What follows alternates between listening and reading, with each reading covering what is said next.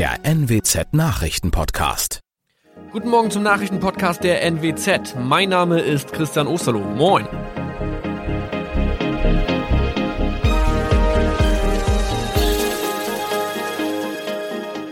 Und das sind unsere regionalen Nachrichten am Morgen. Die Grünen wollen Moorstraße in Oldenburg umbenennen. Viereinhalb Jahre Gefängnis für Falschgoldhandel. Und Landkreis Kloppenburg meldet ersten Omikron-Fall. Der Name Moorstraße könnte laut den Oldenburger Grünen rassistisch aufgefasst werden. Deshalb fordern diese eine Umbenennung. Die Straße wurde allerdings nach Hermann Moor benannt, einem der ersten Siedler in der Gegend. Um Missverständnisse auszuschließen, beantragen die Grünen eine Änderung in Hermann Moor Straße.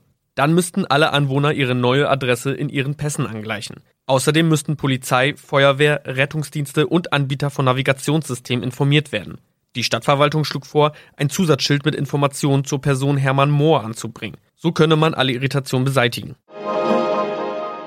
Tobias G. musste wegen dem Verkauf von Falschgold am Mittwoch vor das Landgericht Oldenburg. Nachdem der Schortenser bereits im Mai zu einer Freiheitsstrafe von mehr als drei Jahren in Jever verurteilt wurde, betrieb er seinen Handel auf eBay Kleinanzeigen weiter. Das wog bei der Verhandlung schwer auf. Der 27-Jährige schrieb in die Inseratsüberschrift das Wort plated, was so viel bedeutet wie überzogene und nur vergoldete Ware. Da im weiteren Anzeigentext aber die Rede von einem Reinheitsgrad war und die abgebildeten Goldbarren eine Seriennummer trugen, handelt es sich hierbei um eine Täuschung. Tobias G. wurde zu viereinhalb Jahren Haft verurteilt. Ein weiterer Fall der neuen Omikron-Variante ist am Mittwoch im Nordwesten bekannt geworden. Der Kreis Kloppenburg bestätigt, dass eine Frau bei ihrer Rückreise aus Südafrika am Hamburger Flughafen positiv getestet wurde. Sie befindet sich weiterhin in Hamburg in Quarantäne. Da die Frau im Landkreis Kloppenburg lebt, sei auch das Gesundheitsamt Kloppenburg für diesen Fall zuständig. Zuvor gab es bereits bestätigte Omikron-Fälle in der Wesermarsch und im Kreis Leer. Das waren unsere Nachrichten aus der Region. Weitere aktuelle News aus dem Nordwesten finden Sie wie immer auf NWZ Online. Und Aktuelles aus Deutschland und der Welt hören Sie jetzt von unseren Kollegen aus Berlin. Vielen Dank und schönen guten Morgen. Ich bin Maja Däne und das sind heute unsere Themen aus Deutschland und der Welt. Impfung für Kinder. USA lässt Impfstoff von BioNTech Pfizer für 12- bis 15-Jährige zu. Impfstoff für alle. In Deutschland kann sich ab sofort jeder mit dem Impfstoff von Johnson Johnson impfen lassen. Und gefährliche Eskalation. EU und USA fordern ein Ende der Gewalt in Israel. Wir starten heute mit einer guten Nachricht zum Thema Impfen. Nach Kanada haben jetzt nämlich auch die USA den Impfstoff von BioNTech und Pfizer für Kinder ab zwölf Jahren zugelassen. Bisher gab es ja noch keinen einzigen Impfstoff für Kinder. Das könnte sich jetzt bald auch in Europa ändern. Die EU-Arzneimittelbehörde EMA prüft nämlich derzeit ebenfalls eine Zulassung des BioNTech-Impfstoffs für Kinder und möglicherweise könnte das Mittel für 12- bis 15-Jährige auch hier bei uns schon im Juni freigegeben werden. Die Impfung der jüngeren Bevölkerung gilt als besonders wichtiger Meilenstein beim Erreichen der Herdenimmunität. Eltern und Lehrer atmen auf, dass mit der Impfung der Teenager eine Art Normalbetrieb in die Schulen zurückkehren kann. Für die jüngere Altersgruppe von Kindern zwischen einem halben Jahr und zwölf Jahren laufen klinische Studien. Was in den USA nun noch im Weg steht, ist die mangelnde Impfbereitschaft bei vielen. Tina Eck, USA. In Deutschland sind ja mittlerweile vier Impfstoffe im Einsatz. Neben BioNTech Pfizer und AstraZeneca werden bei uns Impfstoffe von Moderna und von Johnson Johnson verimpft. Ab sofort soll das Präparat von Johnson Johnson für alle freigegeben werden. Mein Kollege Thomas Bremser hat sich das bisher eher unbekannte Mittel mal etwas näher angeschaut. Thomas, die Impfstoffe von AstraZeneca und BioNTech, die kennen wir ja inzwischen. Darüber wird ja auch fast jeden Tag berichtet. Aber was ist eigentlich mit Johnson Johnson? Wenn ich mich ab sofort mit diesem Mittel impfen lassen kann, was sollte ich denn darüber wissen? Es ist im Prinzip ein ähnlicher Impfstoff wie AstraZeneca vom Aufbau her, aber eben auch von den Nebenwirkungen. Ganz selten können bei jüngeren Hirnthrombosen auftreten. Darum wird er grundsätzlich den über 60-Jährigen empfohlen. Wenn Jüngere ihn aber haben wollen, dann können sie in Absprache mit dem Arzt oder der Ärztin geimpft werden. Der große Vorteil, der Impfstoff muss nur einmal verimpft werden und entfaltet zwei Wochen später schon die volle Wirkung. Er schützt in 85 Prozent der Fällen gegen eine schwere Corona-Erkrankung. Gegen leichte Verläufe ist man aber nur nur zu rund 66 Prozent abgesichert. Das Impftempo nimmt ja glücklicherweise endlich Fahrt auf, auch weil die Impfreihenfolge teilweise gelockert wurde. Wie komme ich denn jetzt an so einen Impftermin? Ich muss mich ja nicht unbedingt von meinem Hausarzt impfen lassen, oder? Genau, ich kenne viele, die in verschiedenen Praxen anrufen und sich da auf Wartelisten setzen lassen. Es gibt auch eine neue Homepage, quasi das Tindern fürs Impfen. Unter sofort-impfen.de kann ich mich mit Postleitzahl anmelden, wenn ich mich impfen lassen möchte.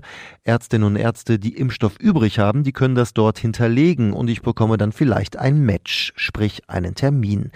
Das äh, Portal richtet sich vor allem an Jüngere, die eigentlich noch nicht dran sind, aber wenn Impfstoff übrig ist, natürlich gern einspringen können. Sofort-impfen.de Dank der steigenden Impfzahlen und der sinkenden Neuinfektionen werden ja jetzt die Rufe nach Lockerungen wieder lauter. Wie sieht's denn da aktuell aus? Vielerorts gibt es ja schon erste Lockerungen. Ja, Regionen, die einige Tage unter 100 liegen, brauchen die Notbremse nicht mehr. Die dürfen lockern. Bayern öffnet die Bärgärten zum Beispiel wieder in weiten Teilen. Für Gesundheitsminister Spahn der richtige Weg. Wo lockern, wenn lockern? Dann vor allem draußen. Ob es Außengastronomie ist oder auch die private Begegnung mit jemand anderem, ähm, draußen ist echt ein deutlich geringeres Risiko. Beim Thema Reisen ist Spahn etwas zurückhaltender, gerade was die kommenden Wochen angeht. Wenn, dann sollte man sich so oft wie möglich testen lassen, vor und im Urlaub. Dankeschön, Thomas. Eigentlich ist es ja eine super Sache, dass jetzt jeden Tag immer mehr Menschen geimpft werden, auch wenn ich selbst vielleicht noch immer nicht dran bin. Denn je mehr Menschen geimpft sind, desto besser ist es ja für uns alle. Manche haben allerdings keine Geduld mehr und wollen endlich selbst den Peaks bekommen. Und viele Impfzentren klagen mittlerweile über aggressive Impfwillige und Vordrängler, die versuchen sich mit falschen Angaben eine vorzeitige Impfung zu erschleichen. Die Deutsche Stiftung Patientenschutz fordert deshalb jetzt Strafen für solche Impfbetrüger. Die Stimmung werde immer aggressiver, sagt der Sprecher der Hamburger Sozialbehörde Helfrich. Den Menschen sei teilweise sehr klar, dass sie nicht impfberechtigt sind und trotzdem versuchen sie, sich impfen zu lassen. Um vorzeitig an einen Impftermin zu kommen, wird beim Alter getrickst oder es werden falsche Berufsangaben gemacht. Besonders dreist, Impfbetrüger geben sich auch oft als höher priorisierte Kontaktpersonen von Pflegebedürftigen oder Schwangeren aus. Clemens Kurt, Berlin. Und wir haben noch eine letzte Meldung zum Thema Corona heute. Bundesinnenminister Seehofer hat sich offenbar mit Corona infiziert und das, obwohl er bereits Mitte April geimpft worden ist. Der 71-Jährige ist jetzt zu Hause. Er hat in der vergangenen Woche unter anderem an einer Sitzung des Bundeskabinetts teilgenommen.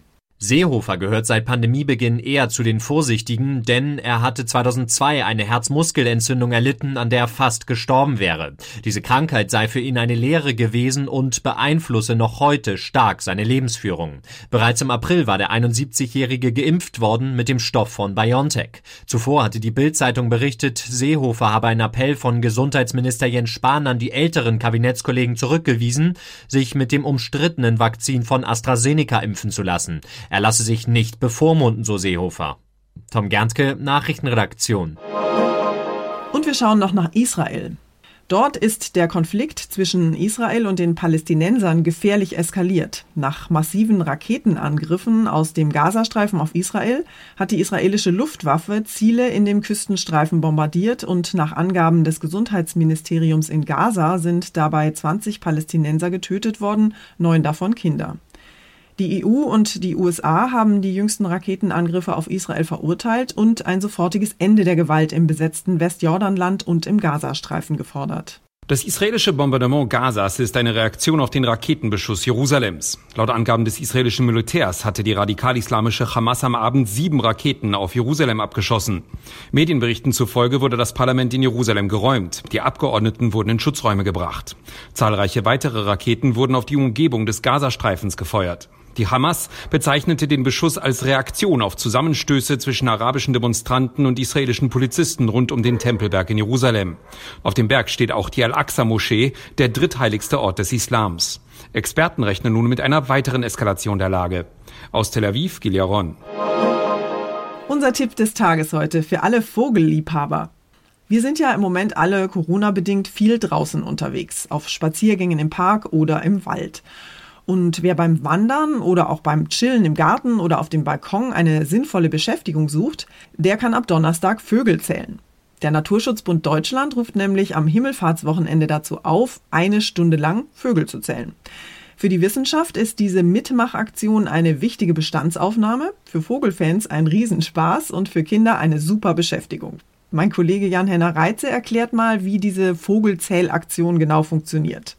Jan Henner, durch Corona haben bei der deutschlandweiten Vogelzählaktion im letzten Jahr ja rekordverdächtig viele Menschen mitgemacht.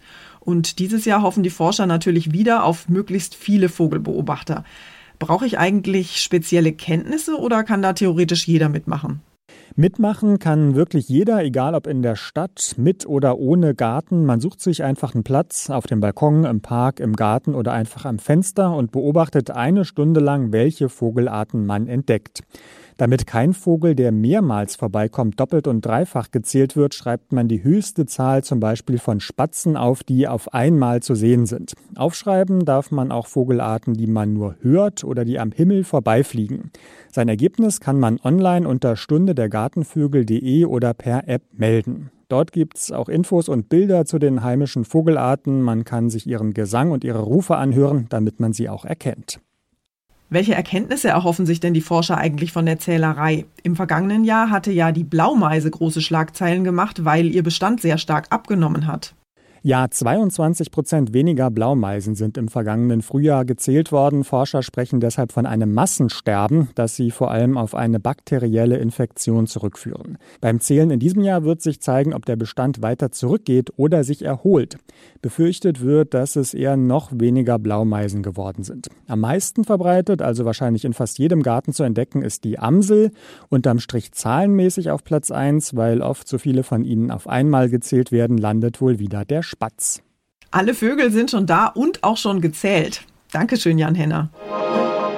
Und zum Schluss bleiben wir heute mal beim Tiere beobachten und gehen kurz auf Tauchgang. In London haben nämlich Rettungskräfte einen vier Meter langen Wal aus einer Themseschleuse befreit.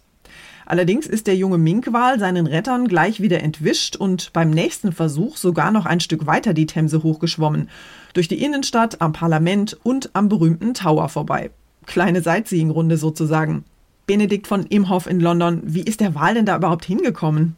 Ja, das ist eine Frage, die die Experten hier in London wirklich umtreibt. Vielleicht ist das Tier einem Fischschwarm gefolgt und hat sich dann verirrt. Es kann auch sein, dass sein, nun ich will es mal Navigationssystem nennen, nicht funktioniert hat. Der Wal ist noch recht jung, also wahrscheinlich auch noch unerfahren. Erstaunlich ist jedenfalls, dass der Wal so weit den Fluss hochschwimmen konnte, fast 90 Kilometer von der Mündung entfernt und dabei kaum gesehen wurde. Vom Weg den ganzen Fluss hinauf bis Richmond zeugt bisher nur ein ganz kurzes Handyvideo und das wurde bereits in West-London aufgenommen. Das war's von mir für heute. Ich bin Maja Däne und wünsche Ihnen allen einen entspannten Tag. Tschüss und bis morgen.